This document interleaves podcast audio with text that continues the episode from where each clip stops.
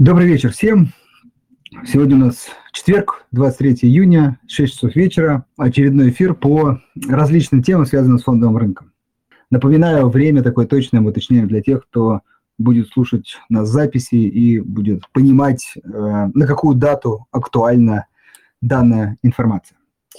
Это первое. Второе, для особенно теперь постоянных наших слушателей. Э, мы, э, так сказать, пару месяцев назад взяли такую практику проводить а, во вторник э, эфир с гостем, а в четверг э, такой эфир ответы на вопросы, обсуждения рыночной ситуации. Но все-таки, так как кажется, надеемся вернее, на это, что рыночная ситуация немного стабилизируется, и, в общем, э, наверное, базовые вопросы про там, пресловутый мост НРД и э, другие темы, ну, за неделю сейчас кардинально не меняются.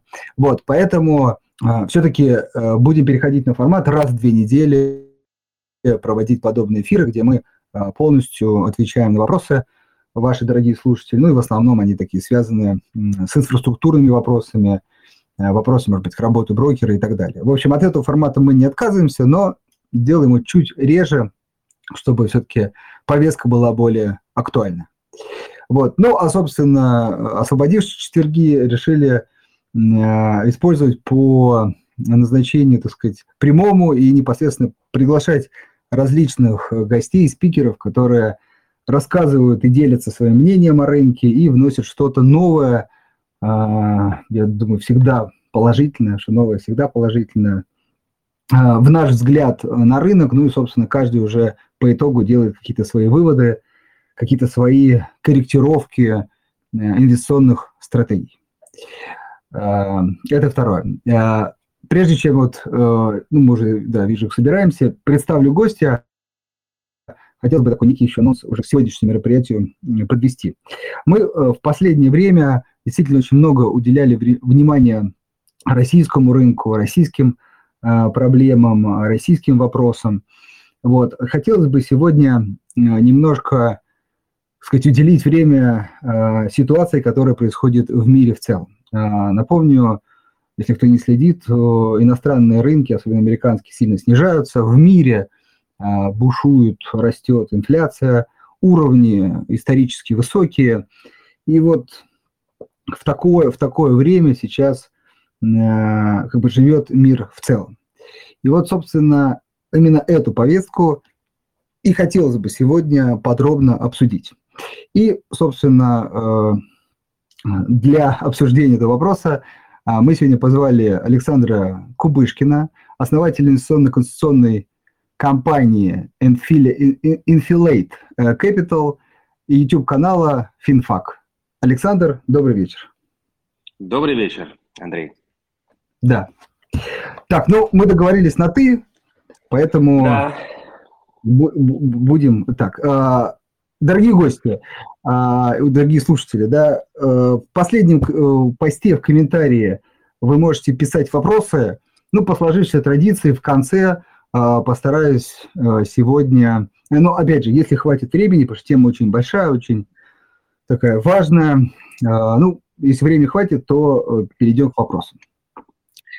Александр, смотри, я предлагаю начать с такого формата. Во-первых, всех слушателей, кто слушает в записи, обязательно посетите э, канал Александр Финфак. Э, там Александр, скажем так, делится своим взглядом на рынок, э, на текущие тенденции.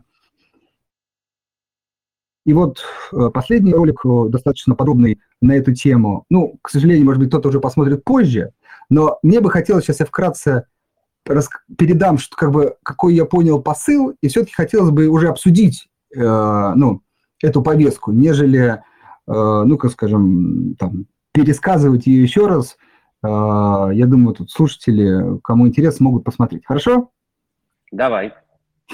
Да, ну, в общем, еще раз, всем обязательно, кто не смотрел, рекомендую посмотреть, чтобы, может быть, потом переслушать и более Э, быть э, как бы, понимающие, о чем мы здесь сегодня будем говорить. В общем, смотри, э, как я себе понял и как я, представляю такой некий микс текущей ситуации. А, в мире ну, идет э, такой классический, ну, как сказать, очевидная вещь, высокая инфляция. Вот.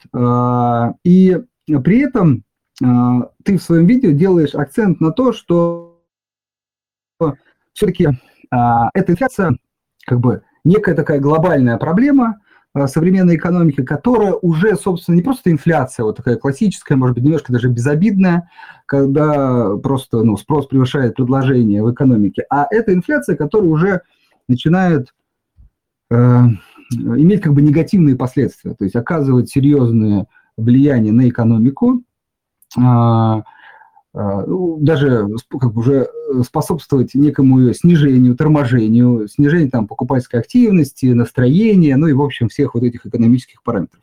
В общем, как бы мы готовимся как бы к, ну, в лучшем случае к спаду некого экономического роста в мире, а в худшем даже э, к рецессии. А, вот, это как бы... Ну, ты потом поправишь, если что, это первая часть, которую вот я услышал, и ну, текущая повестка. А, вторая часть, что есть еще все-таки такая история, как инфляция предложений. Это все-таки там, а, события, там, в том числе связанные там, с Россией, а, ну и с Китаем в части ограничений а, по ковиду, по локдаунам.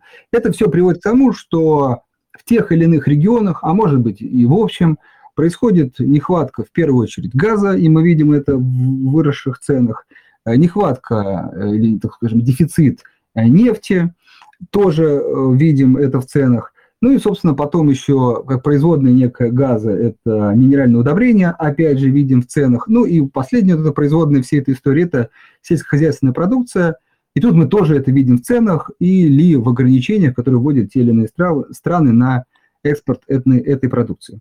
И, в общем, это вторая часть э, проблем, э, которая уже как бы говорит нам не просто об инфляции спроса, но и еще инфляции предложения, ну и которая уже грозит, наверное, более серьезными последствиями, как ну, кто-то там, не сможет, например, съесть столько, сколько ел до этого, не сможет там э, заплатить за коммунальные услуги или придется как-то их снижать. В общем, это такие уже последствия более ощутимые, наверное, для э, обычного жителя разных уголков Земли. И вот, вот это все в совокупности, и вот тут вот мой первый вопрос, как ни странно, а, он как бы очень такой, ну как бы повестка кажется, давай поправь меня, негативная. То есть нас ждет что-то вот-вот плохое. То есть мы как-то либо в начале этого пути, либо в середине, это уже, наверное, хорошо, да, но чего-то все-таки плохого в ближайшие полгода и год. Вот давай вот с этого начнем. Это так или все-таки не так все плохо, как мне показалось? Ну, все относительно. Э, в общем, э, конечно, смотри, ты мне потом где-нибудь перебивай, задавай вопрос, потому что если я сейчас начну говорить про инфляцию, то меня унесет часа на два. Понял. Давай мы, у нас такой сжатый эфир, попробуем коротенько, и я тебя да, буду да. перебивать. Чтобы... перебивай, потому что это самое, э, я могу просто заговариваться. Хорошо. Смотри, то, что мы сейчас наблюдаем, это э, и не признается в медиа, говорят, что мы, у нас есть возможность попасть в рецессию. На мой взгляд, в рецессию мы уже не то, что попали, это неизбежный, э, неизбежный факт. Э, если мы смотрим по любым экономическим показателям, как в Китае, э, как в Америке, так и в Европе, э, резкое-резкое ухудшение по всем основным экономическим индикаторам. Сегодня вышли показатели PMI, но это Purchases Manager Indexes в Америке. Они вышли практически сейчас находятся все на отметке 52. Если мы свалимся ниже отметки 50, это уже рецессионная зона – и туда мы придем по-любому при такой динамике, которая сейчас есть. Это вопрос, придем мы это в июле, в августе или в сентябре. А, учитывая то, что экономические показатели очень сильно ухудшаются, а, причем во всех сферах, а, то а, на данный момент инфляционные показатели, которые на самом деле очень высокие, а, приводят к тому, что центробанки, ну, по крайней мере, возьмем а, в основном, это, конечно, ФРС, который является как главным актером этого рынка, а, пытаются с этой инфляцией бороться при помощи поднятия ставок. А, Ситуация совершенно маразматическая, потому что э, вот такими действиями Федеральная резервная система всю ситуацию только усугубляет. И проблема тут в том, что э, инфляционные показатели, вот, ну, это CPI, да, они сами по себе смотрят в прошлое. То есть это уже показатель постфактум, и ориентируясь на него, вы, по большому счету, делаете, проводите политику, которая смотрит назад, а не вперед. Если мы посмотрим по экономическим показателям, и Федеральная резервная система занималась тем, чем она должна заниматься, то есть управлением э, настроением инвесторов и вот этот э, гайдинг, то есть они должны управлять и направлять, куда должна идти экономическая активность, то э, по всем показателям инфляция ну, в ближайшие пять лет отпустится на те отметки, где они должны быть, то есть в районе 2-2,5%. Э, то, что мы сейчас наблюдаем, и э, на самом деле, особенно в Америке, высокий показатели, они связаны э, к так называемым классическим показателям инфляции. Классический показатель инфляции – это э, еще Ирвин Фишер сказал, что это всегда монетарный феномен. Это когда большое количество денег э, в системе, и, соответственно, из-за этого постоянно возникает рост цен. Тут у нас возникает, опять-таки, когнитивный диссонанс, потому что рост цен, который мы сейчас наблюдаем, он э, вызван не огромным количеством денег, и это я сейчас скажу через секунду, а проблемами, как раз-таки, которые вызвали, э, были вызваны пандемией.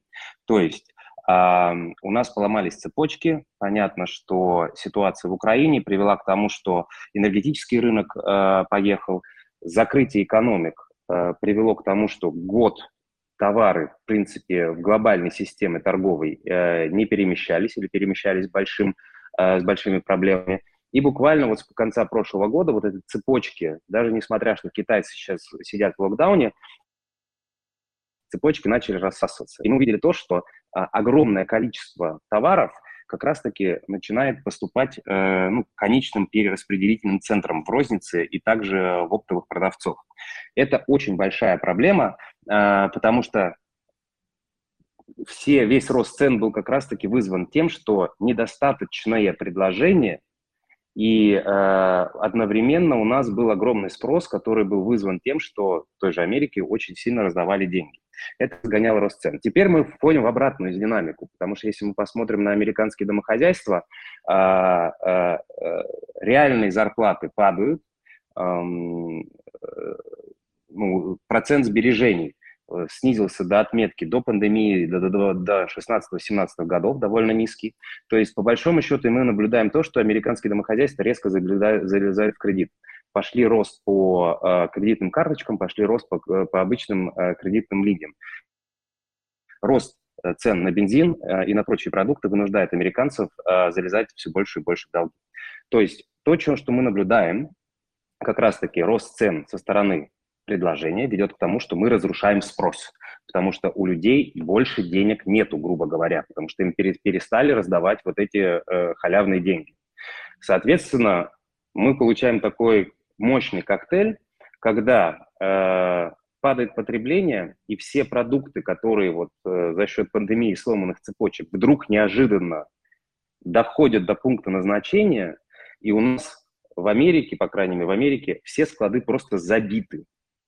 Соответственно, сейчас все столкнулись с проблемой такой, что, окей, э, если мы хотим эти склады хоть как-то разгрузить, нам нужно очень резко снижать цены. И я думаю, это будет происходить. Насчет того, что инфляция эм, э, не монетарная, э, тут, как, как обычно, проблема, э, потому что мы считаем, что Федеральная резервная система печатает деньги. Это совершенно не так. А, больше 90% э, денег во всем мире создается частной банковской системой. Она никак не зависит от центробанков. Федеральная резервная система – это всего лишь частный американский регулятор. Основная система, она глобальная, и она создает деньги вообще независимо от того, что делают центробанки по всему миру. И так, за счет Александр. того, что... Да, вот смотри. Поэтому, э... поэтому это не инфляция, по большому счету. Понял. Мы сейчас это как бы еще поговорим. Вот хотелось бы на чуть-чуть предыдущем остановиться моменте, э, где ты э, сказал, что склады э, забиты, ну, то есть запасы увеличены, как раз тоже да. ты говорил об этом видео. И сейчас как бы эти, эти склады сталкиваются с снижающимся спросом. Вот смотри, правильно ли я понимаю, это очень важная мысль, потому что, ну, давай так, кажется, что очень много людей придерживалось этой мысли в конце прошлого года, мы тоже про это говорили, а, а говорили про следующее, что да, есть инфляция, когда она еще была там 4, 5, 6 процентов, да, а что она вот временная, называли, да, временная инфляция, действительно разрушены цепочки, надо их наладить, вот, как только они будут налажены, чуть-чуть производство успеет за этим спросом, да, действительно деньги раздавали, то есть спрос вырос, но как бы производство не успевало, да, и вот вот-вот должно быть наладиться. Но инфляция растет, растет, растет. И, в общем, э, сейчас, как бы, как мне кажется, общее уже настроение, что все-таки не временное, да, ну вот не временное. Ну и, собственно, действия ФРС как раз подтверждают того, что они тоже решили, э, что она не временная инфляция, и надо с ней бороться. В общем, как бы они вот в этой фазе находятся. А, ты говоришь, что, в общем, она временная, просто на дольше затянулась. И вот как бы то, что они сейчас начали с ней бороться – это как раз плохо, потому что вот сейчас она должна была и решиться, эта проблема. Правильно понял? Э, в принципе, да. Вопрос, допустим, э, если мы, ну, дам тебе один показатель. То есть, когда была закрыта американская экономика, э, мы столкнулись с тем, что все американцы покупали по Амазону всевозможные там продукции. То есть, они не тратили деньги на сервисы, то есть, они куда-то ходили, они покупали продукты, которых не было на складах. Сейчас вот этот именно показатель эм, durable goods – он просто падает с какой-то умопромрачительной скоростью, и с этой динамикой к концу года инфляция только вот в одном сегменте. Этот сегмент составляет примерно 15% э, CPI общего показателя инфляции. При нынешней динамике инфляция только вот в этом сегменте снизится на 2,5%. То есть мы говорим о небольшом сегменте, который эту цифру, которую мы сейчас видим, э, потенциал имеет снизить на треть. Если мы посмотрим на все другие э, сектора, которые включаются в CPI, то в прошлом месяце, ну, я так высунусь из окна, примерно 20 компонентов уже показывала негативную динамику из месяца в месяц. А, затягивается, все, картинка очень сильно замазана из-за как раз-таки энергетической составляющей, а, которая на самом деле довольно серьезно а, компонент является инфляции, ну и, конечно же, компонент э, продовольствия. То есть эта картинка очень сильно замазана, и, говорить об этом сложно. Ну, не то, что сложно, а говорить об этом какой тренд будет, эм, можно говорить так, а можно говорить так. На мой взгляд, однозначно тренд идет очень вниз, и э, Федеральная резервная система, то, чем она занимается сейчас, повышая ставки, она спрос только усугубляет. То есть инфляция будет снижаться еще сильнее, чем иначе бы она снижалась. То есть я думаю, что к концу года, э, в принципе, инфляция очень сильно замедлится.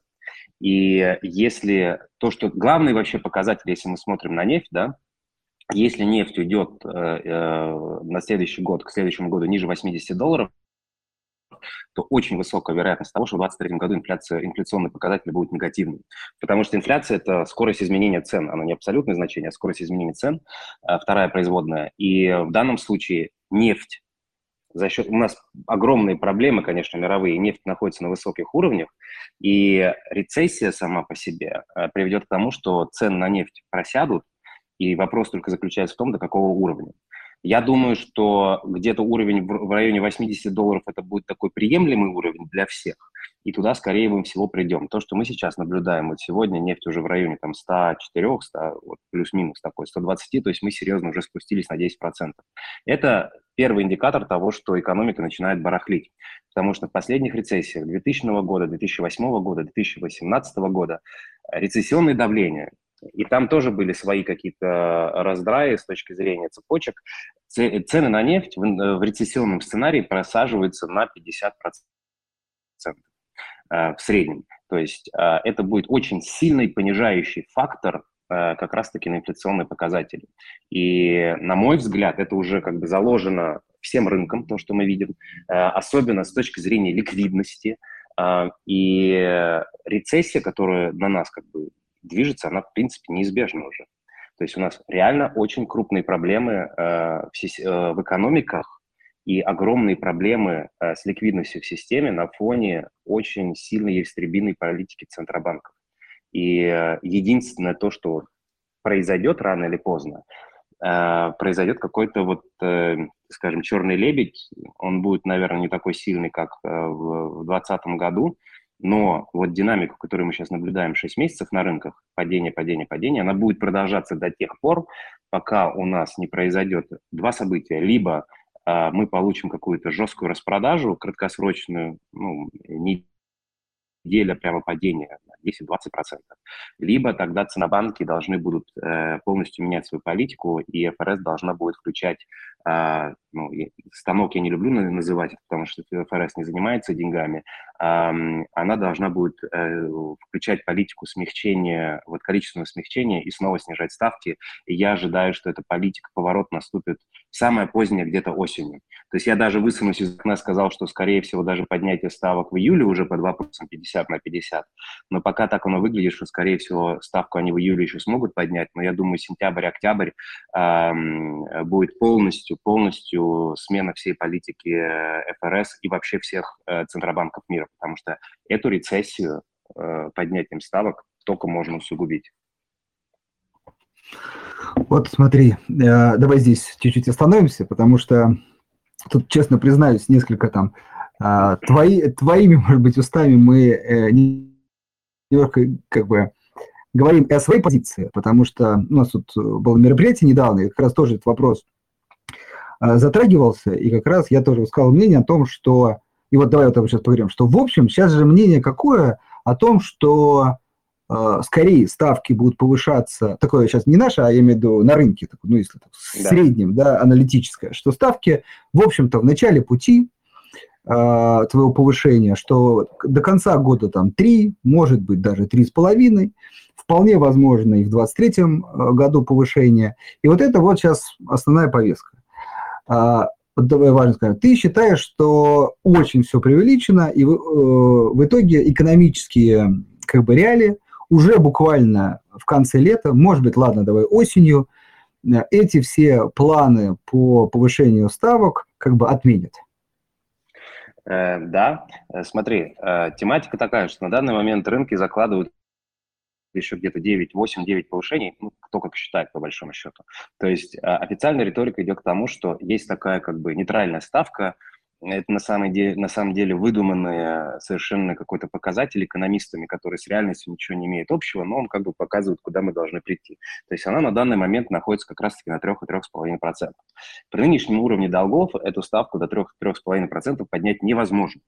Э, при том, что зависит не только от Америки. Э, если это произойдет, э, у нас взорвется тогда Япония, и это похоронит и Японию, и Китай, и вообще всю систему. То есть движение такое ФРС в направлении повышения ставок, оно само по себе невозможно. Для меня главный индикатор, который говорит о том, что рынок слишком оптимистично закладывает движение или поднятие ставок ФРС, это, с одной стороны, кривая доходности облигаций, и мы, в принципе, э, уже несколько месяцев, уже у нас одна инверсия была на отрезке 2 и 10 лет э, доходности облигаций. Эм, что такое инверсия 2 и 10 лет и почему она важна? Потому что рынок э, облигаций, он построен очень просто. У вас есть разные периоды доходности, то есть э, облигации, они с разным сроком погашения. То есть есть один, там 4 недели, 8 э, недель, 13 недель, потом идет год, 2 года, 5, 10, 20 и 30 лет. И э, рыночные отношения, все, что, все облигации, которые имеют срок истечения до 2 лет, они подвержены э, и реагируют практически исключительно на то, что делает Федеральная резервная система. Все, что идет выше двух лет, Федеральная резервная система и ставка Федеральной резервной системы играет, э, ну, скажем, маргинальное значение, потому что э, это отображение ожидания рынка экономического роста и инфляции. И сейчас мы получаем такую ситуацию, когда на фоне очень агрессивной политики центробанков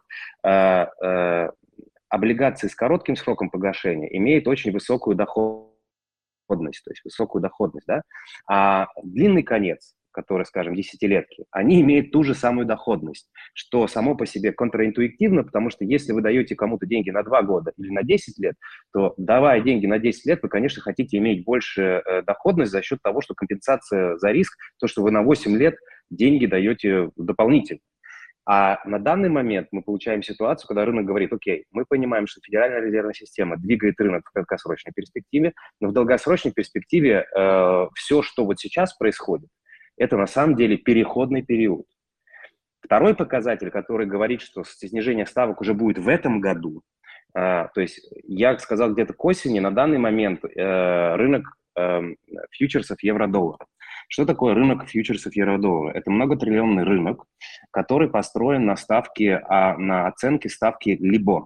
Ставка LIBOR это, или LIBOR, э, она, это, грубо говоря, трехмесячная ставка перефинансирования э, финансовых игроков в системе, на котором, от которого идет оценка всех кредитов. То есть если вы берете кредит э, с плавающей ставкой, то, скорее всего, э, банк вам начислит какой-то процент за ваш риск, и сам он этот кредит будет перефинансировать краткосрочно именно на этом рынке. И э, рынок настолько огромен, и он развивался последние 50 лет, что можно составить кривую ожиданий, какой будет эта ставка в течение, там, грубо говоря, через 10 лет. И сейчас кривая вот таких э, ставок показывает, то есть э, рост ставки до декабря и резкое снижение, начало снижения ставки уже где-то в декабре-марте. То есть рынок понимает, что сейчас э, Федеральная резервная система идет инерци, инерционно, будет по политическим активам из-за выборов двигать ставку наверх, и, но сама рецессия, экономические показатели уже говорят, что нам будет нужно будет срочно переобуваться, и ставки пойдут опять вниз. И в этом плане американские казначейские облигации, особенно вот э, долгосрочные, 10, 20, 30 лет, э, на мой взгляд, являются сейчас лучшим э, инструментом для инвестирования. По крайней мере, как хедж, это просто такие, такие ставки мы, наверное, не увидим не скоро. Инфляция, на самом деле, скоро закончится вот в, этом, вот в таких масштабах. Да, смотри, а, давай попробуем тут сказать, пообсуждать. А, вот в конце прошлого года тоже очень много, скажем, аналитиков ссылалось на а, кривую доходности, также там соотношение облигаций, привязанных к инфляции, не привязанных к инфляции, и тоже как бы пытались ну, прогнозировать в том числе инфляцию и действия ЦБ.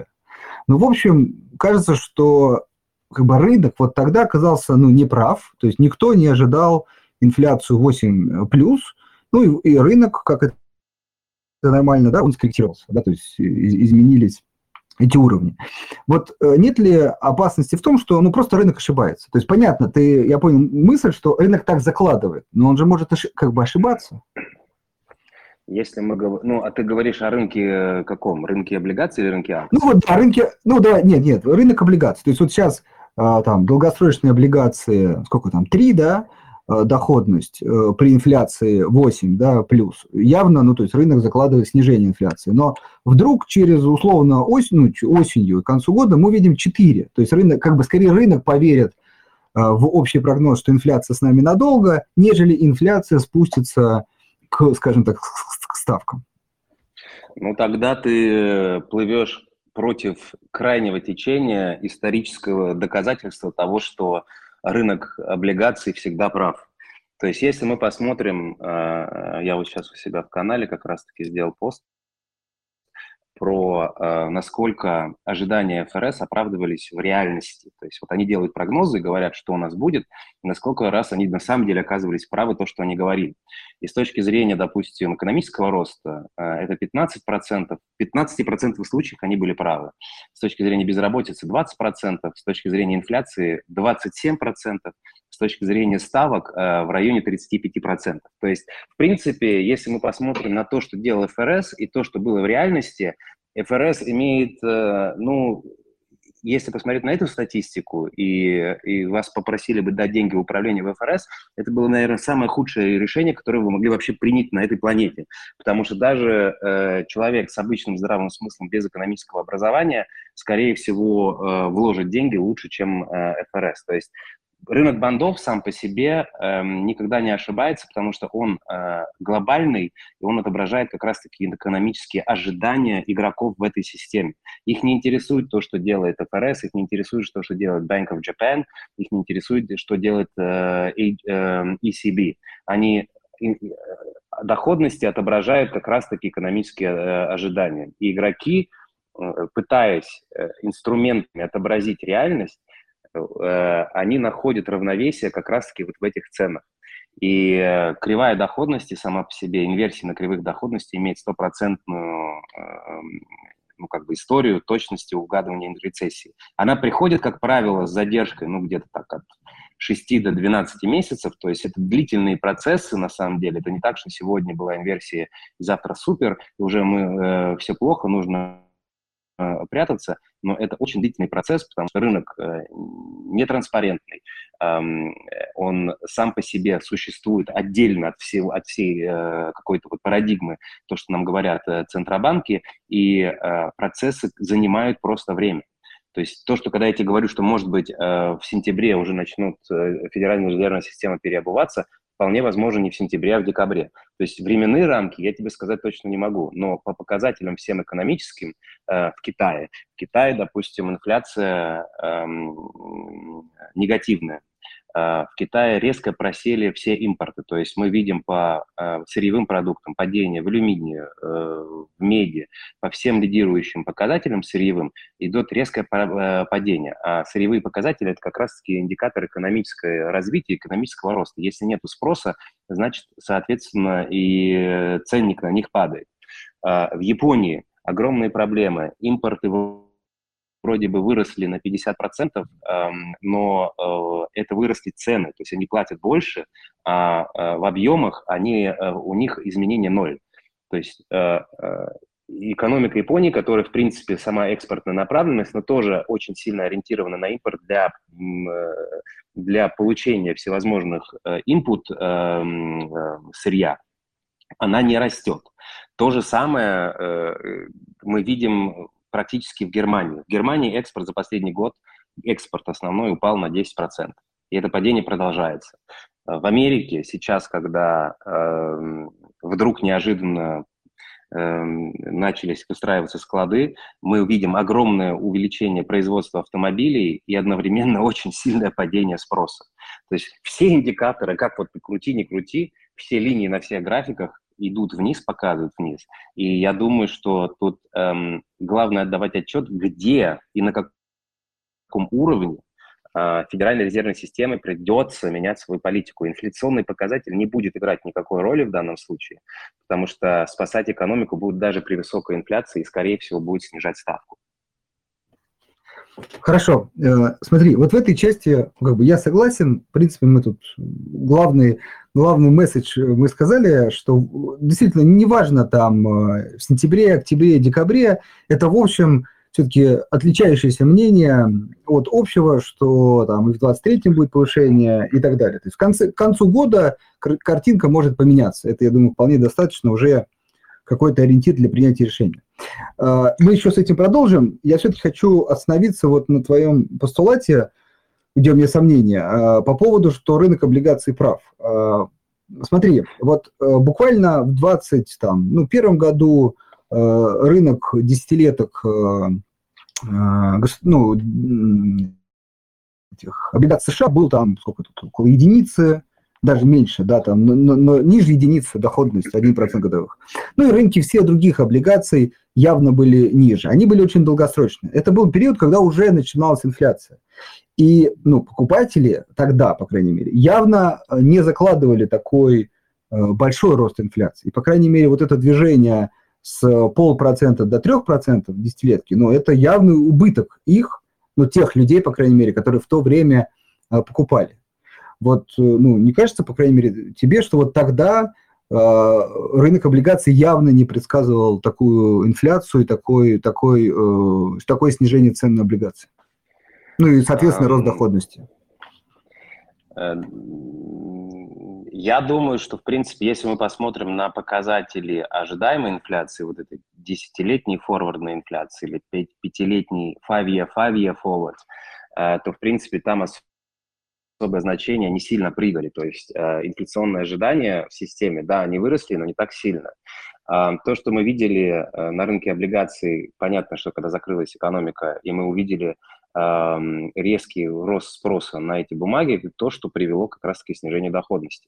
То есть, когда мы смотрим на американские облигации, не обязательно смотреть, что они реагируют на инфляцию. Это не основной показатель. Американские облигации являются главным залоговым инструментом всей системы и являются вообще фундаментом э, функционирования финансовой системы и функционирования вот этих кредитных плеч, на чем наша вся экономика построена. То есть то, что мы увидели в 2020 году, когда доходности резко упали, это как раз-таки э, страх инвесторов, которые уводили свои капиталы на фоне неопределенности э, в самый ликвидный и самый низкорисковый актив. Как мы крути, не крутить, американские казначейские облигации считаются все равно для системы безрисковым активом. Э, и они всегда да, пользуются спросом как раз-таки в стрессовый период.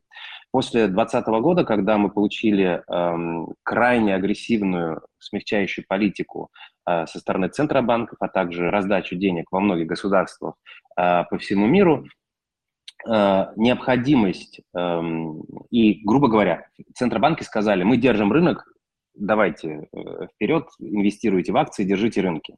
И это сработало в том плане, что капитал ушел как раз-таки э, из э, облигаций в более рисковый актив. Соответственно, рост облигаций был вызван в первую очередь перераспределением капитала в более рисковые активы, в те же самые рынки акций, которые росли как на дрожжах. То, что мы сейчас наблюдаем, за пос... ну, в этом году вообще, что интересно, падали и акции, и облигации. То есть в классической теории облигации и акции должны иметь негативную корреляцию, то есть когда акции падают, облигации растут. То есть у тебя есть элемент того, что когда рынок акций падает, инвесторы предпочитают как раз-таки прятаться в облигациях, потому что это, ну, как бы более, более защитный инструмент. Э, в этом году рынок облигаций имеет худшую доходность за 80 лет, то есть там минус 25%. Э, ну, я говорю не про государственное, я говорю про вообще вот общий индекс всех облигаций, то есть это есть Barclays Global Aggregate Bond Index, то есть он считает все вместе, там несколько триллионов облигаций в этом индексе, он показывает доходность минус 25%, это просто какой-то ужас за последние 80 лет, мы такого никогда не видели. Э, а, соответственно, идет распродажа. И тут возникает резонный вопрос, почему это происходит. А, то, что мы сейчас наблюдаем, ну, э, ты-то знаешь, что я больше захожу с точки зрения ликвидности, э, смотрю на все эти параметры, то есть э, на фоне агрессивной политики центробанков очень сильно э, иссякает ликвидность э, из, из финансовых рынков, потому что основные э, дилеры или актеры, которые перераспределяют э, ликвидность по рынку, они уходят в защитную позицию и не хотят брать на себя риски. То есть в результате того, э, так как у нас система построена вся на долларе, мы получаем огромный спрос на доллар для обслуживания этих долгов и его жуткую нехватку с точки зрения предложения. И так как единственное, что можно быстро, как можно быстро получить, э, грубо говоря, доллары, ты продаешь либо облигации американские, казначейские, которые относительно не волатильны, и ты получаешь деньги, ну, примерную стоимость, то, что она есть, либо золото. Э, вот эти два инструмента. То, что мы видим сейчас, особенно продажу э, к, последний рост за два месяца, то, что мы видели в 10 лет, когда трех с лишним процентов, это исключительно проблема ликвидности в Японии и в Китае. Китай попал в жуткую ситуацию, у них довольно высокая задолженность в долларах, и государство, так как корпорации не имеют доступа э, к перефинансированию кредитов, то э, PBOC, ну, это Национальному банку Китая, приходится как раз-таки распродавать свои резервы, чтобы хоть как-то поддерживать ликвидность системы. Проблема, э, вторая проблема, которая усугубляется всем этим, это Япония. Япония сама по себе говорит, что э, так как у них долгов как шелку, они как в долгах, как в шелках, и они пытаются держать доходность своих облигаций на очень низком уровне, 0,25, они должны, в принципе, безгранично скупать все эти банды. На это они, в принципе, тратят доллары. Япония за прошлый только месяц потратила 300 миллиардов долларов только для поддержания вот этого, э, ну, как бы, кривой, кривой доходности, как они это называют, да. То есть Япония находится в жутком, э, в жутких таких, она как бы сидит на шпагате. С одной стороны, они должны держать доходность своих облигаций очень на низком уровне, потому что государственный долг очень высокий. С другой стороны, когда Э, Федеральная резервная система поднимает резко ставки, для капитала это крайне невыгодно сидеть в, в, Америка, в японских облигациях, и капитал уходит из Японии, что тем самым очень сильно ослабляет иену. То есть мы видели, что иена вдруг не неожиданно находится где-то на отметках 135-140. Это очень высокие показатели. А, за последние 30 лет э, экспериментами, которые японцы занимались, эм, э, очень много инвесторов как бы обломали себе зубы, как раз-таки пытаясь э, сыграть на том, что рано или поздно японская экономика, ее огромный долг, ее задушат. И вполне возможно то, что мы сейчас наблюдаем, это как раз-таки та вот эта лебединая песня, которая вполне возможно японцы и не справятся. Но падение иены само по себе, ну, смотри, они, они скупают облигации, чтобы держать доходность на определенном уровне. У тебя всегда должен быть какой-то противовес, который вот это негативное влияние денег в систему где-то эм, балансирует. И это является валюта. Снижение курса иены ведет к тому, что, э, во-первых, сбережения японцев внутри страны э, теряют стоимость, а во-вторых, Япония, являясь одним из самых крупных э, поставщиков, назову это грубо, кэша или сбережений во всем мире, так как экспортная направленность экономики, э, очень большие потоки капитала за последние 60 лет э, в эту страну э, принесло, и японцы, в принципе, являются предоставленными предоставляет капитал э, в очень больших объемах для финансовой системы. Обесценивание иены ведет как раз-таки для, э, ведет, ведет за собой огромные проблемы с точки зрения перефинансирования э, огромной части финансовой системы. И китайцы как раз-таки подвязаны на э, возможность японской банковской системы им предоставлять кредиты в долларах. И это сейчас прямо на глазах ломается. То есть риски просто зашкаливают. И как оно разрешится? Может быть, у, может быть улаж, уладится, а может быть и нет. Вот, да, давай как раз перейдем к этому. То есть, ну, в общем, некий вектор развития событий э, понятен. Теперь все-таки как, по какому сценарию он пройдет.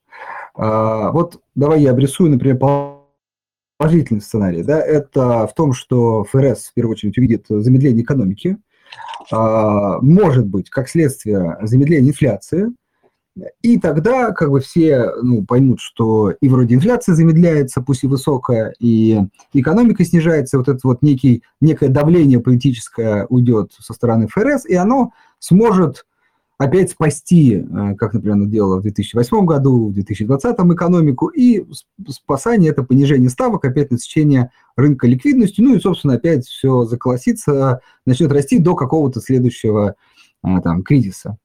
Вот это, кажется, положительный вариант. А, ну, понятно, там будет спад какой-то все-таки, но это не, вот теперь, так сказать, в контрасте можно послушать, например, негативный. А негативный – это, если вот я правильно говорю, ты говоришь там про Японию, про финансовую ситуацию, сферу в Китае, да, может быть, и там в Америке, и в Европе. В общем, э, проблема связана с обслуживанием э, долгов, да, и вот когда ликвидность как бы иссыхает, да, может произойти ситуация, когда где-то как бы лопнет, да, э, что-то вот такое значимое, и уже будет, как сказать, как цепочка одного да, за другим вести. Да, цепная реакция. И тогда вот уже действие ФРС там по насыщению ликвидности, когда, когда, когда фонтан крови да, бьет из организма, уже как-то там вкачивание крови через вену уже не сильно помогает, да, потому что а, пош, пош, какие-то пошли уже цепные реакции. Вот правильно я понимаю, что некая градация, а, а вот от этого сценария до этого, ну, что-то в середине, наверное. И вот и какому больше все-таки ты придерживаешься, к какому сценарию вероятнее всего мы можем пойти? Ну, смотри, эм, я думаю, что конечная, ну, конечная развязка всей этой игры будет как раз-таки плохой сценарий, который ты говоришь, когда всем в конечном итоге станет понятно, что то, что делают центробанки, э, совершенно бесполезная функция. А вопрос, каким путем мы дойдем до этого. То есть я думаю, что до тех пор, пока не произойдет э, либо очень серьезное ухудшение в экономике, либо не произойдет какого-то обвала, есть, как обычно же, все обвалы происходят где-то в сентябрь-октябрь, то есть цикличность такая интересная. Э, то есть если мы сентябрь-октябрь переживем, то, может быть, нам пару месяцев будет еще жить легче на этом свете. Но я думаю, что э, пока не произойдет смена риторики Центробанков, пока не начнут снижать снова ставки и запускать очередные программы количественного смягчения, на мой взгляд, это, в принципе, неизбежно. Тут вопрос, куда мы пойдем. Эм, я могу представить, что очередная, очередная вот такая виток такого, такой, такой политики приведет к росту, краткосрочному росту рынка. Краткосрочно, когда я говорю не месяц-два, это может быть, быть и год, и полтора, то есть ситуация может продлиться еще какой-то... Мы консервируем ситуацию этим действием. Проблема то, что мы наблюдаем в геополитике сейчас, э, может все карты переломать. Я тут не могу сказать, потому что мы не можем предсказывать вот эти э, какие-то определенные события. Нападет Китай на Тайвань, когда он нападет, что происходит сейчас в Пакистане, вроде начинается гражданская война. Э, очень много конфликтов локальных, которые были заморожены или где-то э, тлели, сейчас вдруг начинают э, возникать с общей, такой, воспылать с общей, как какие-то с новым такой, э, с новым таким энергией, потому что э, мы видим, что конфликт превращается в какую-то глобальную зарубу э, всех против всех. Uh, и это, в принципе, делает um, в большинстве своем политику центробанков, которые локально сами по себе, вполне возможно uh, нерелевантными, или они вполне возможно не могут uh, влиять на ситуацию, потому что вот этот глобальный механизм, который существовал, может перестать работать. В конечном итоге мы в любом случае к этому придем, потому что мы понимаем, что в данной ситуации, допустим, с точки зрения той же России, я по отношению к России и по отношению, допустим, к активам России уже года полтора настроен крайне позитивно. Я всем говорю, мне постоянно бьют за это по ушам, но э, логика такая, что э, пузыри финансовых рынков, которые были надуты, мы сейчас перемещаемся как раз-таки в сферу, где э, реальные физические активы будут играть определяющую роль. То есть сырье, сырье, это может быть инфраструктура, это может быть молодое население, демография, которая дает возможность где-то какому-то росту. Это будут определяющие факторы. Это будут не какие-то биржевые котировки, buybacks и прочее, прочее. А, соответственно, как будет происходить распад, или как распад это будет, или это будет какая-то дезинтеграция, в каком, в каком ключе пойдет и как быстро, предсказать невозможно. Но э, при нынешнем уровне долгов и все завязанности системы друг на друга. То есть если сейчас в Китае будет плохо, будет плохо всем. А если будет Япония плохо, будет плохо всем. Если Европа грохнется, тоже будет плохо всем, потому что все настолько перезавязано друг на друга, что э, кто-то чихает, и вся палата ложится с температурой. И вот этот, вот динамику вот этого развития предсказать очень сложно, но рано или поздно понятно, что если мы смотрим на Европейский Союз, то тут эм, я живу в Берлине, я смотрю на наших политиков, я говорю с немцами, э, и все просто находятся просто в шоке от того, что здесь происходит. Э, про наше правительство уже вообще даже никто не говорит, потому что это вот, ну, я не знаю, это Muppet шоу когда-то показывали у нас вот, э, с Кермитом и Пиги. Что-то вроде такого происходит. Это просто кукольный театр, то, что здесь происходит. Все возмущены, пока терпят, пока терпим, потому что мы сами это правительство избрали. Но всем понятно, что все готовятся, что зима будет тяжелая, эм, и лучше становиться не будет. То есть эм, с этой точки зрения без энергетики здесь двигаться ничего не может. Скорее всего, Евросоюз ближайший, ну, по крайней мере, на данный момент выглядит так, что э, при всей динамике Евросоюз э, ну, не жилец, если оно так будет продаваться. Так, э, смотри, но, в общем, ты э, все-таки, вот да, вот тут как раз некое, может быть, отличие, э, и нотка, которую вот я увидел, э, все-таки э, в таком среднесрочной перспективе смотришь все-таки пессимистично. То есть как бы легко мы не отделаемся. То есть легко я имею в виду, что ФРС снова включит печатный станок, снова наполнит э, реки сказать, ликвидностью, и э, снова мир заживет. То есть вот этот сценарий, как бы, тебе кажется, как раз маловероятным. С точки зрения здравого смысла, то, что происходит на рынках, нам нужна эта коррекция. Рецессия – это всегда хорошо потому что это нормально. Нет, смотри, так уже есть. Ну, я но она уже уже да, есть. Да, да, ну, подожди, не-не-не, мы еще, мы еще только в начале, потому что вот, нужно смыть вот этот весь, э, то, что вот за последние там 10 лет наросло за счет спекулятивного капитала, за счет вот этого всего стартапов, за счет всех этих э, неприбыльных э, тех компаний, которые выводили через спаки. Нас про спаки-то уже больше никто не говорит, когда выходили на биржу. Э, нам нужно полностью вытрясти э, всех спекулянтов с крипторынка. То есть, э, по большому счету, сейчас э, нам нужно вот этот рынок на, по всем отметкам, по всем показателям. Рынок настолько переоценен, что если мы посмотрели на исторически, э, какая доходность э, в ближайшие 10 лет мы ожидаем по S&P, то мы где-то находимся ну, в среднем минус 2-3%.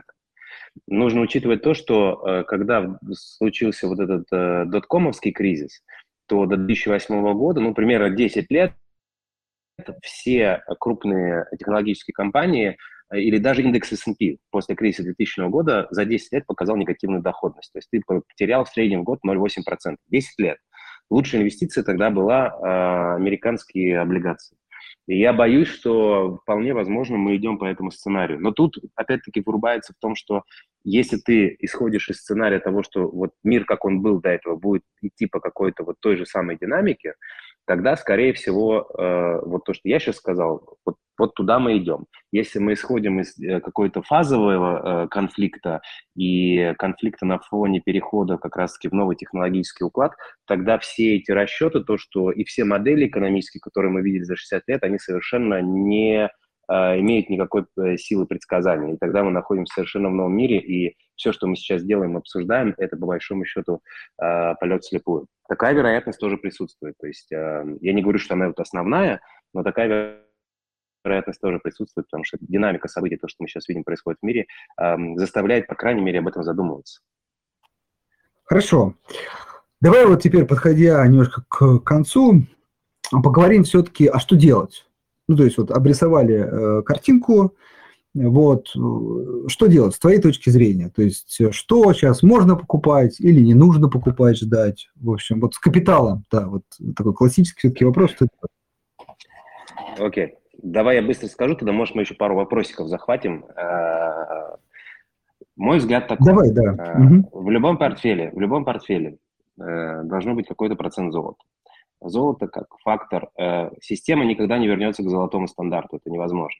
А, для чего вы держите золото? Это э, возможность э, при э, крайне негативной динамике и разгерметизации вот этой системы краткосрочно золото может быть стать какой-то расчетной единицей с точки зрения просто перерасчет, когда бартер, какие-то будут новые системы создаваться, она может краткосрочно очень сильно возрасти в стоимости именно на фоне страха э, деглобализации. Э, ну, неконтролируемой деглобализации.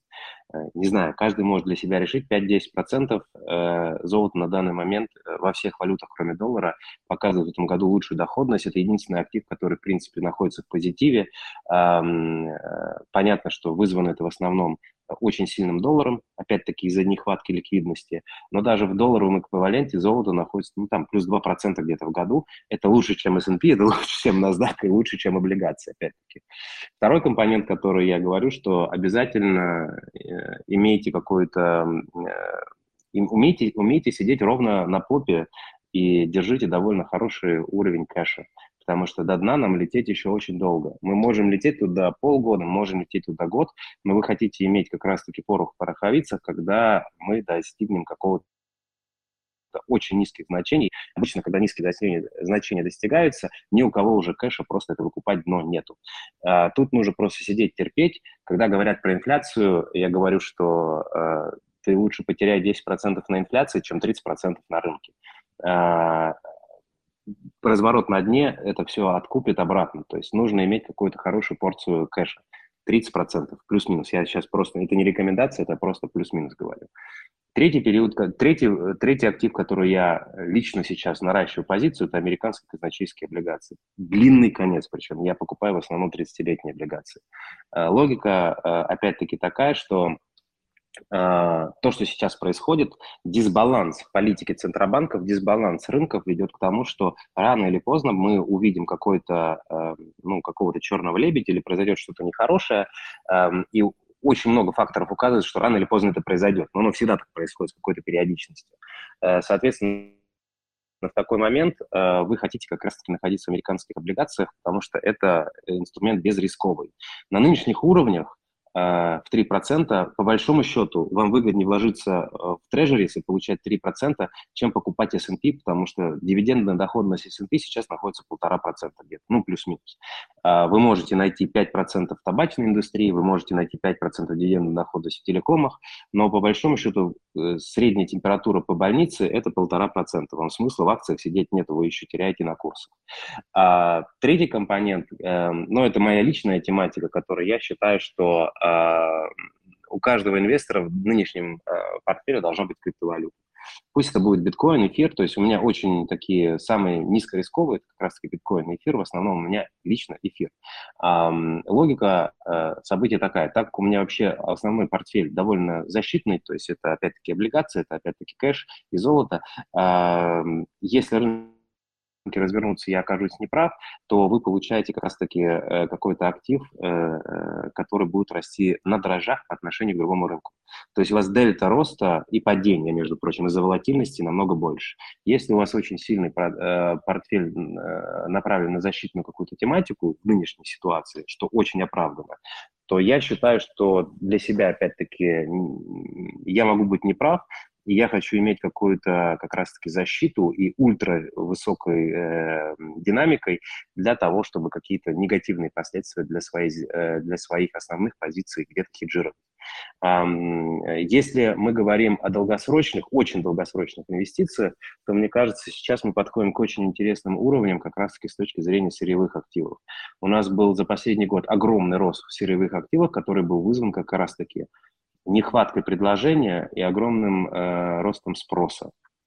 То, что мы сейчас наблюдаем в рецессии, спрос на эти все продукции падает. Это нормально.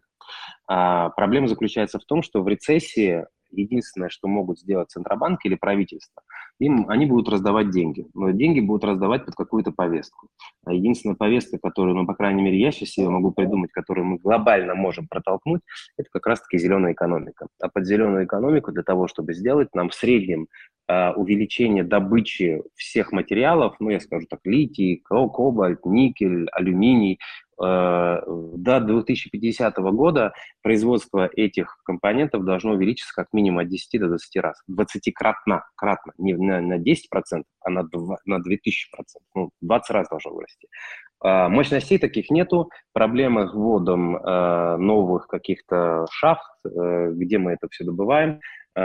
Полный сырбор и, соответственно, приведет к тому, что эм, государство будет печатать любые деньги, чтобы получить доступ к этим активам, а в инфляционном сценарии, или, скажем так, в стагфляционном сценарии, то, что сейчас очень многие говорят, это отсутствие экономического роста и э, очень большой рост цен – два актива, э, которые работают лучше всего.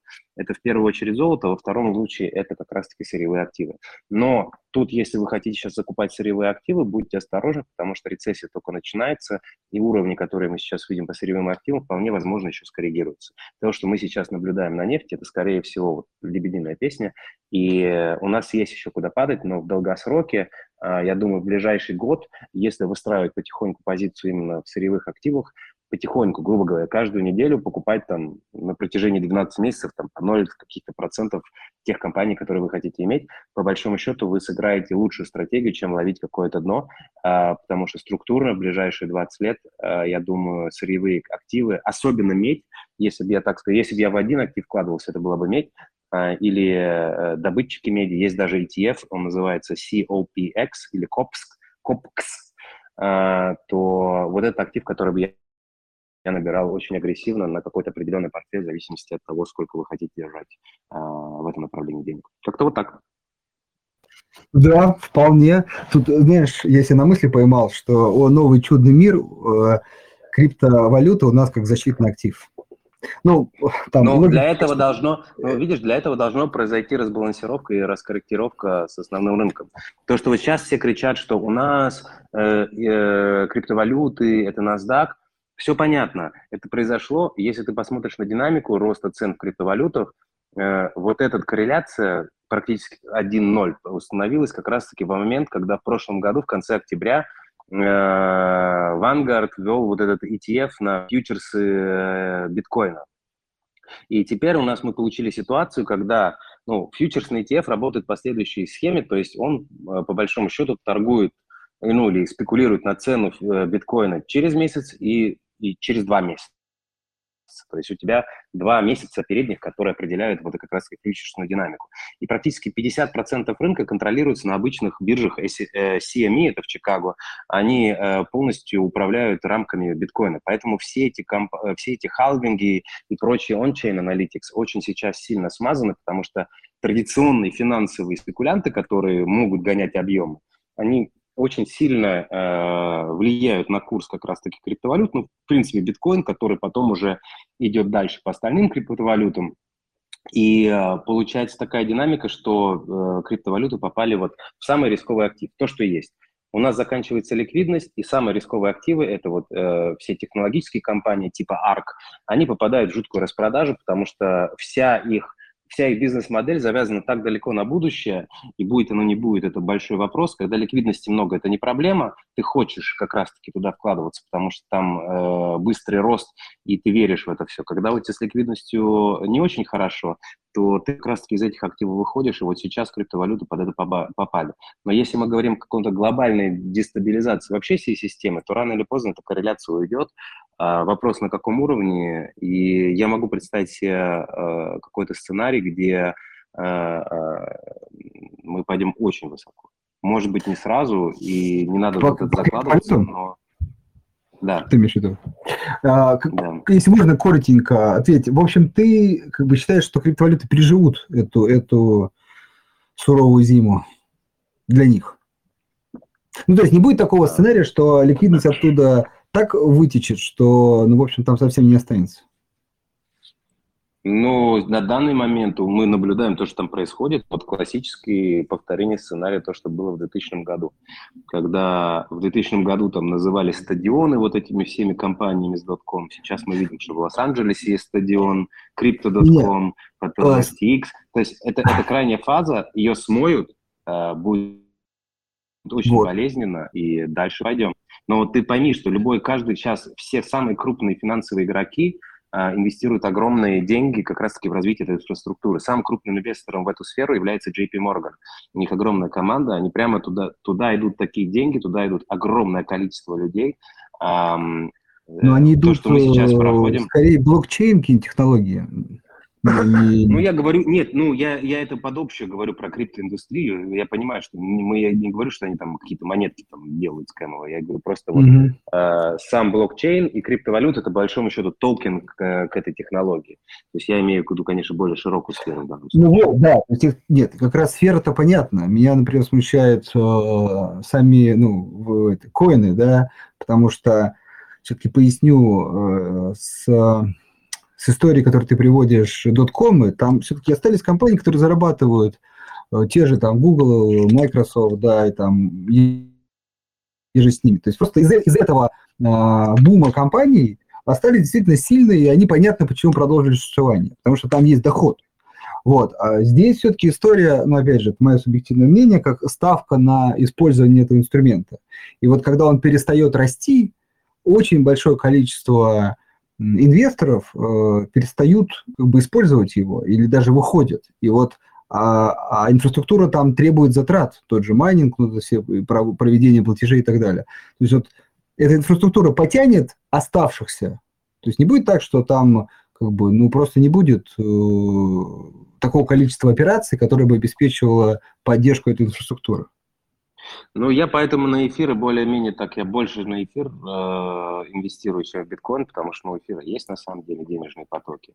А если ты посмотришь на э, э, то, что произошло в 2000 году, из 15 топовых компаний в NASDAQ до сегодняшнего дня вот только 4 том числе Microsoft и Amazon. И э, Amazon потребовалось, ну, скажем, Microsoft вот потребовалось 15 лет для того, чтобы добраться до отметок до кризисных в 2000 году, чтобы вернуться на какие-то обычные уровни. То есть просадка, которая может произойти, она может продлиться, вот, потерянные деньги, если в этом сидеть, то она может продлиться довольно долго. Но э, если ты можешь сидеть, допустим, если ты инвестировал в IPO Амазона в 1997 году и досидел до пика прошлого года, то средняя доходность твоей инвестиции составила бы 113 тысяч процентов. Вопрос только, смог ли ты просидеть бы 25 да. лет с просадкой в 90% критичным, две просадки по 40, но э, и угадать, что именно Amazon вызовет... Что именно Amazon, тут скорее... Да, да, но да, то, это, это, это безусловно, нужно отдавать себе отчет, что это венчурные инвестиции, и венчурные инвестиции работают так, что ты просто говоришь, что окей, э, я туда вложил какое-то небольшое количество денег, э, если выстрелит супер, если не выстрелит, значит, я эти деньги потеряю. Тут исключительно риск-менеджмент. То есть я не очень понимаю людей, которые, э, не занимаясь вот с утра до вечера торгуют криптовалютами, это отдельно, которые там по 50-60% держат э, криптовалюту в, в надежде быстро разбогатеть. Очень много таких историй, когда, вот, допустим, Стара Луна, когда говорит, я заложил дом, чтобы купить монетку, и потом она банкротилась, и во всем виноват. Ну, ребят, сорян, это, конечно, ну, если такой вот, э, такими вещами заниматься, то, ну да, можно покупать э, тюльпановые луковицы те же самые. Это, прям это классический классическая история российского рынка 2006-2007 года. Прям вот ну, один в один. Закладывание квартир. Оно же всегда повторяется, да. Да, да, да. Смотри, есть, на самом деле, вопросов немного, он один, я обязательно зададим. Но все-таки хотелось от меня пока финальный. Ты сказал, что лучше все-таки не ловить э, там дно, да, а вот как-то распределить э, заход в интересующие человека активы постепенно. Вот, но все-таки а, можно ли, э, это, как сказать, от меня вопрос. Можно ли как бы, считать точкой, знаешь, некого э, дна, да, понятно, что он там может быть чуть, как сказать, еще ниже улететь, вверх, вверх пойти. Ну, в общем, это тот момент, когда ФРС, и тут мой вариант, скажет, что мы не повышаем ставку, то есть отказываемся от повышения, это первый вариант, а второй начнет ее, собственно, снижать. То есть вот как только начнется новый возврат притока ликвидности, вот там где-то дно. Вот может быть там уже стоит как бы более агрессивнее, что ли, покупать там, активы.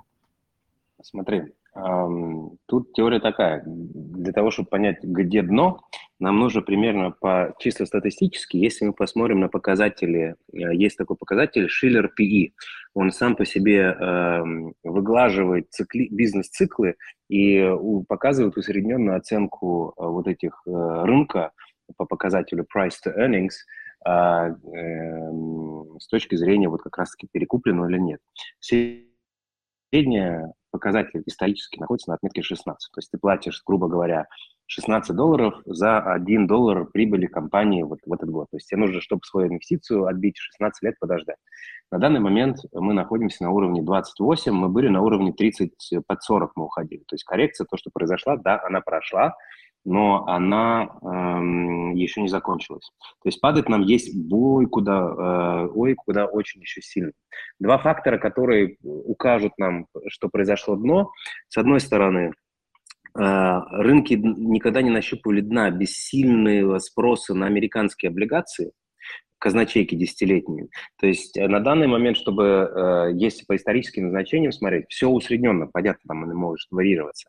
Э, мы должны дно, мы нащупаем где-то на отметке 1,6.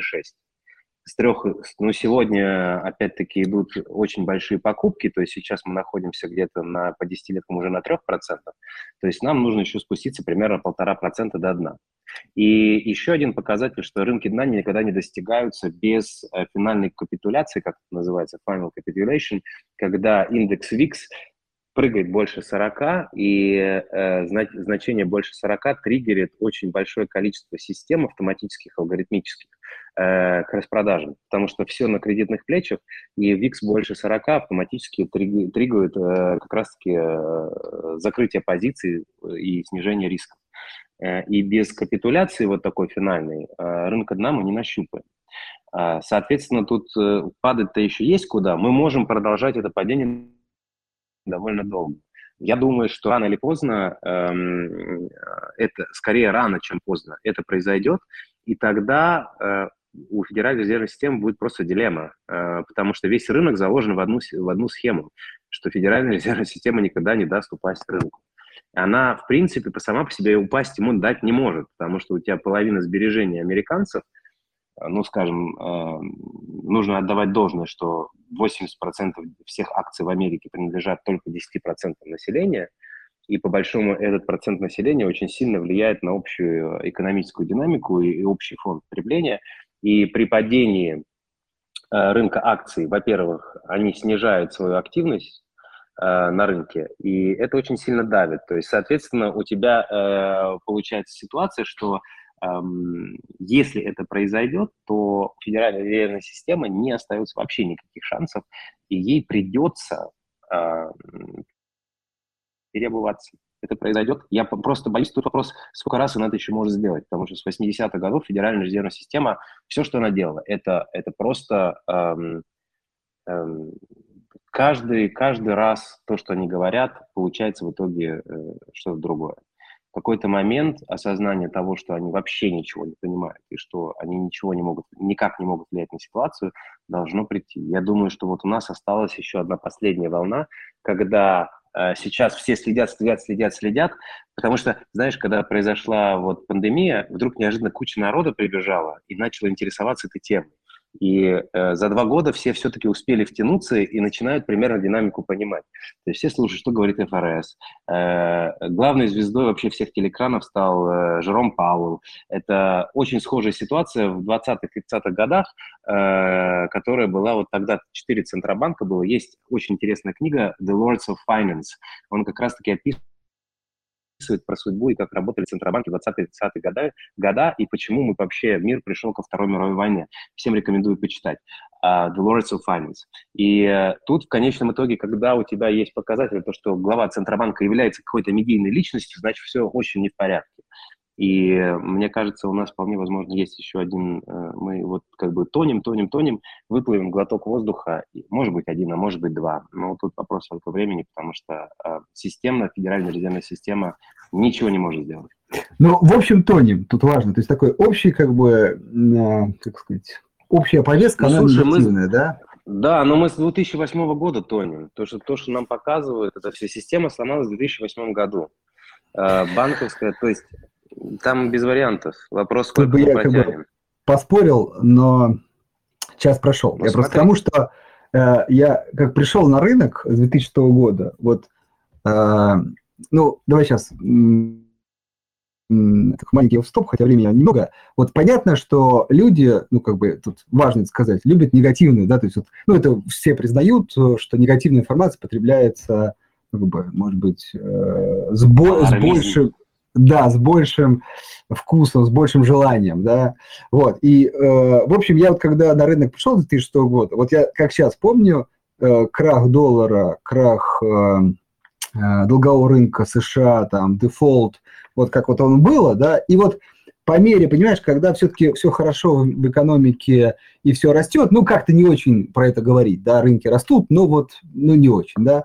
Но как только начинается любой кризис, вот любой спад, легкая коррекция, сразу же эти вещи прям снова э, возникают с новой силой, и снова нам как бы говорят, ну вот, вот, вот, вот еще чуть-чуть, вот с Европой там вот тоже распад, с крахом доллара, с перестройкой системы, вот, вот, вот, ну вот еще чуть вот в этот раз должно, как бы, да.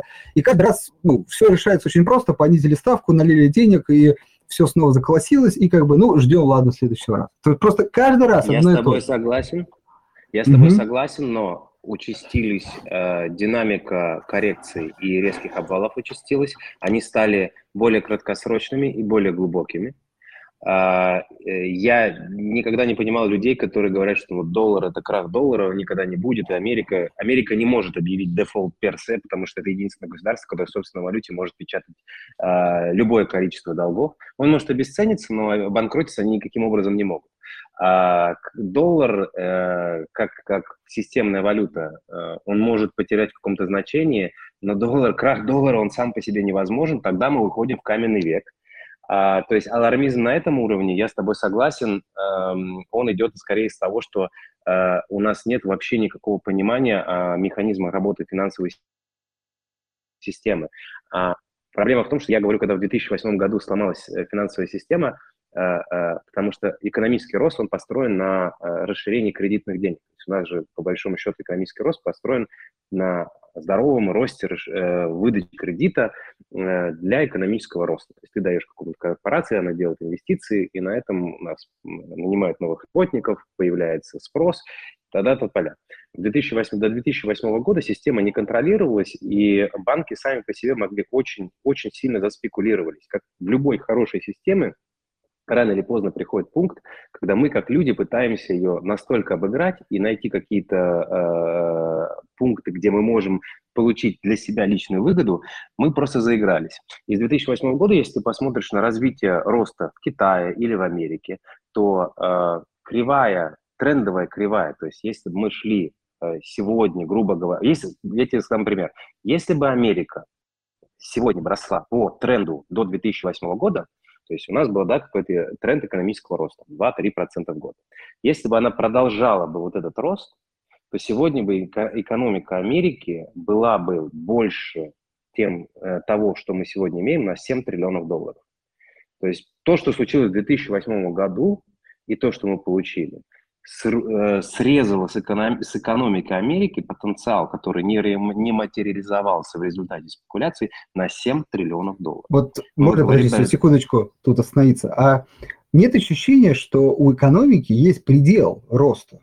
Ну, то есть... Есть. Э, вот, и просто в какой-то момент, понимаешь, опять же, это большая тема. Вот я когда каждый раз слышу про проблемы Японии, да, ну вот про там долг и так далее, но нет ли простого ощущения, что экономика просто, и Япония пришла к уровню потребления такому, что больше она просто не растет. То есть там людей стимулируют, накачивают деньгами, дешевые кредиты дают, но они просто не готовы больше потреблять. И, внимание, да, это не проблема. Ну, то есть, вернее, для общей экономической мысли это проблема, нужен рост.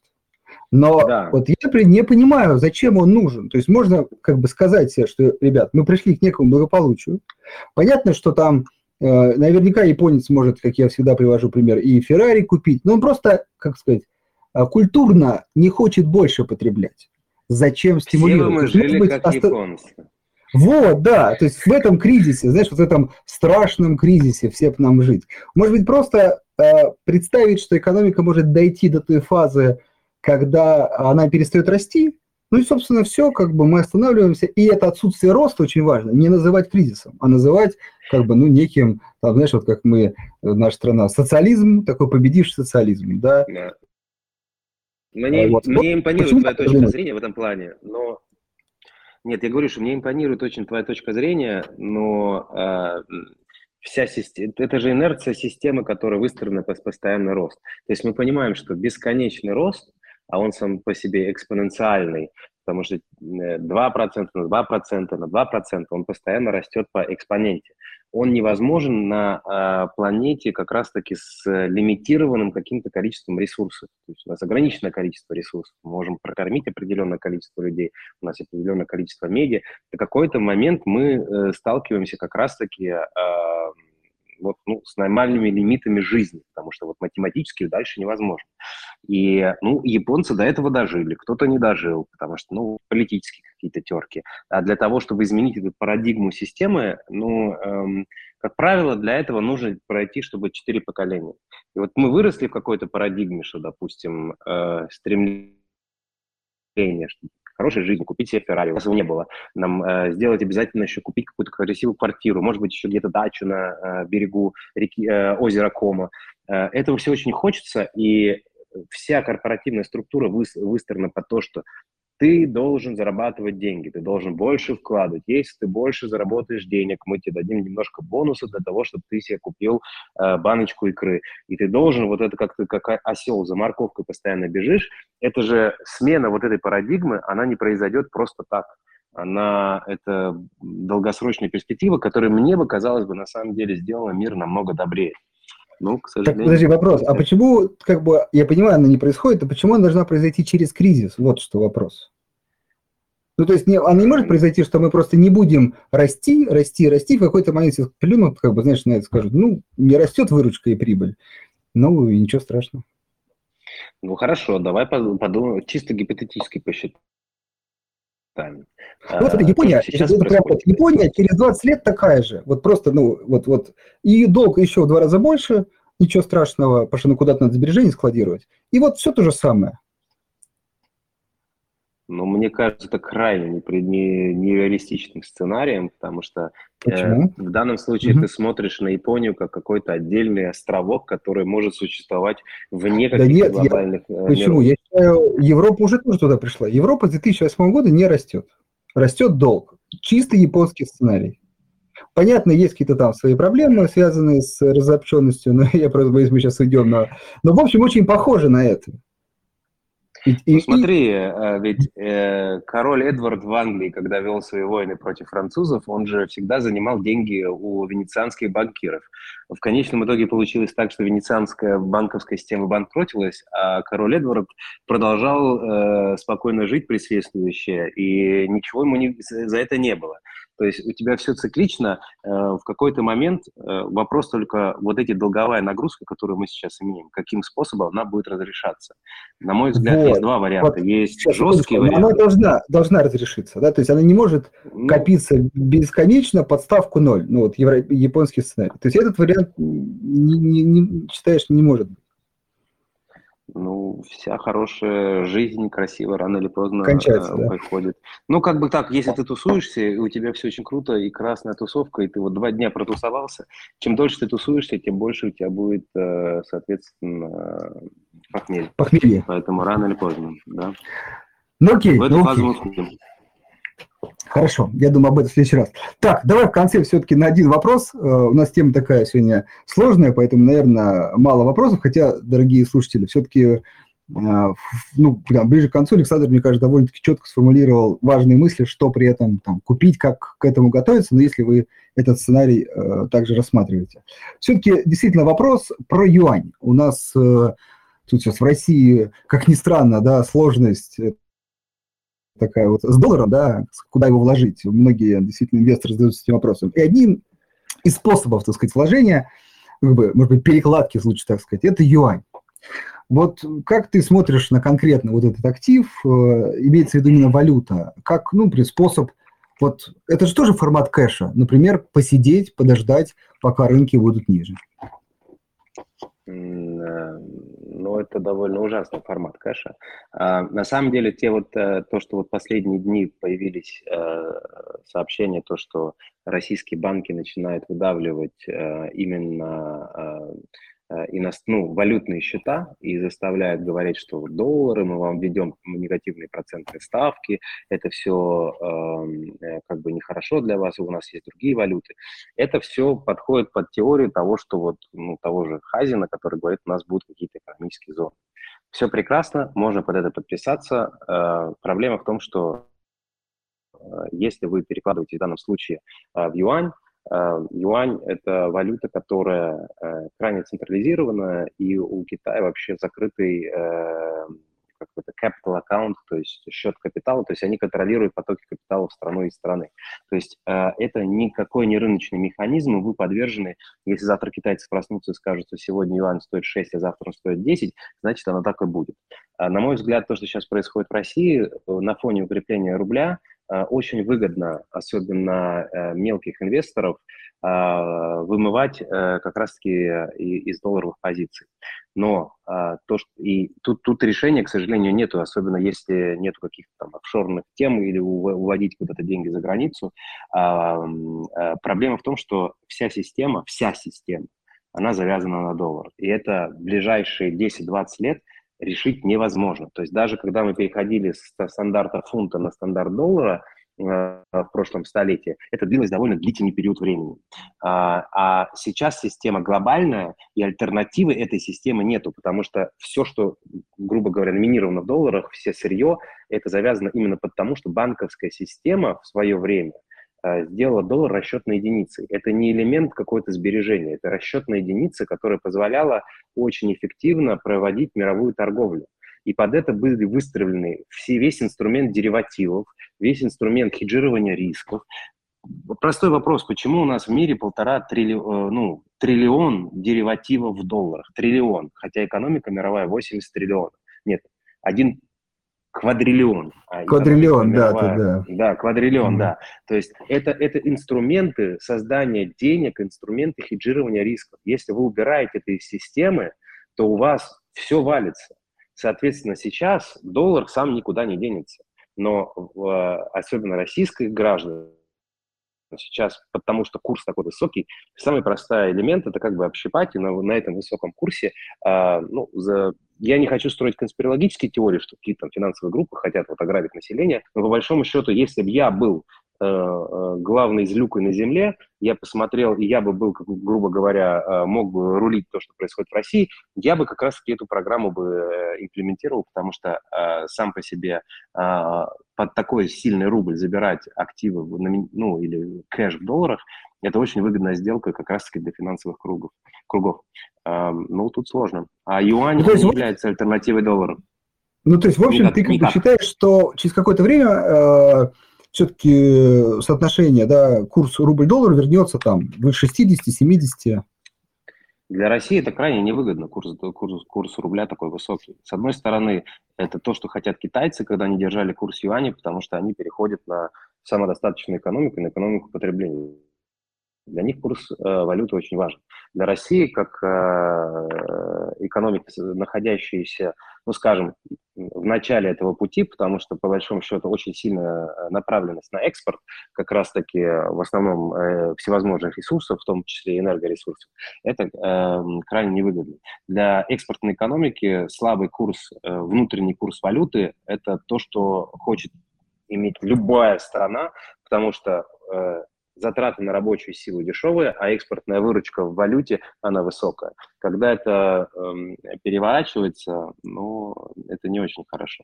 С другой стороны, сейчас, когда происходит вот, вот такой раздрай, я думаю, краткосрочно вот сейчас... Я думаю, поэтому я не активизируюсь, потому что мне кажется, что вполне возможен сценарий, когда курс рубля, который был 70-80, ну вот до, э, до конфликта, он э, более, более-менее нормальный, предсказуемый, всех устраивал. И сейчас, конечно, вот такие давление, когда рубль очень сильно растет, для экономики не очень хорошо. Нет, понятно, что не очень. Тут вопрос, как его возвращать. А туда это да, что но же? Юань, не... но юань тоже не альтернатива. Ну, понял. Понял, твое мнение понял. Хорошо, э, на этом все. Мы даже чуть больше времени израсходовали. Ну, мне кажется, очень интересные темы обсудили и даже еще какие-то новые затронули. Может быть, в следующий раз тогда обсудим. В общем, э, тебе спасибо. Э, как сказать, мы... Спасибо. Да, дали прогноз на относительно, ну, с точки зрения какой-то экономических циклов небольшое время, там, до, конца, до осени, конец года. Вот, поэтому будем смотреть. Если что, предлагаю как раз в, ближе к концу года еще раз встретиться, обсудить, как там э, движется по этому плану, по-другому, может что-то скорректировать. Потому что да, конечно, с удовольствием. Там будет видно. Там будет видно, потому что меняться будет многое. То есть э, есть такие люди, которые кричат, что инфляция нужно продавать. Э, в бандах будет э, распродажа. Ну, в 2018 году мы тоже это видели. Я вот такой как бы немножко стою в стороне и кричу, что все будет, конечно, по-другому. Но время покажет. Это же закон вероятности никто не отменял. А, все, мы, мы пытаемся разобраться в такой сложной системе, и ни один человек сам по себе не понимает э, все механизмы. Поэтому э, как оно движется и что им движет, поэтому для всех инвесторов самое главное – это риск-менеджмент. Не то, что правил ты не прав, а риск-менеджмент, э, минимизация потерь, а если ты оказываешься неправ со своей какой-то вот, ну, своим тезисом и как ты что-то ожидаешь от будущего. Хорошо. Еще раз тебе огромное спасибо за уделенное время. Думаю, это было полезно, и каждый там, сделает определенные выводы.